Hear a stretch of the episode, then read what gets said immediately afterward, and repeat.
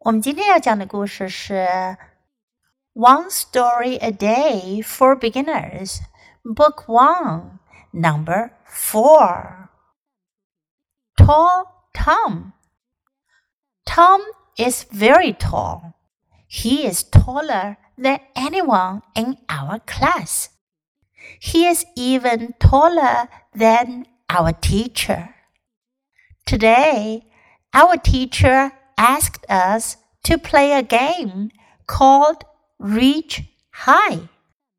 Tom raised his hand, and all the kids jumped as high as possible. They tried to reach Tom's hand, but no one can do it. Tom is really tall. 这个故事讲的是高个子汤姆。 Tom is very tall. Tall 个子高的。He's taller than anyone in our class. 他比我们班任何人都要高。He's even taller than our teacher. 他甚至比老师都要高。Even 甚至。Today, our teacher asked us to play a game called Reach High. 老师叫我们玩个游戏，Reach 的意思呢是去够 ，Reach High 够高。Tom raised his hand. Tom 抬高了他的手，举高手，and all the kids jumped as high as possible.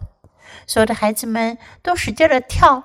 as high as possible 这个短语表示尽可能的高，as as possible 尽可能的怎么样？They try to reach Tom's hand，他们努力去够 汤姆的手，but no one can do it，可是没有人能做到。所以我们说汤姆真是一个非常高的孩子。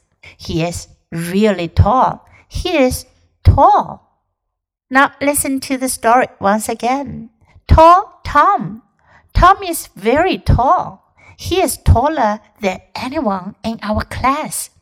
He is even taller than our teacher.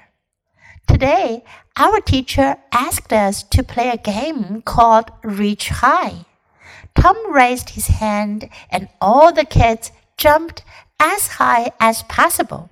They tried to reach Tom's hand, but no one could do it.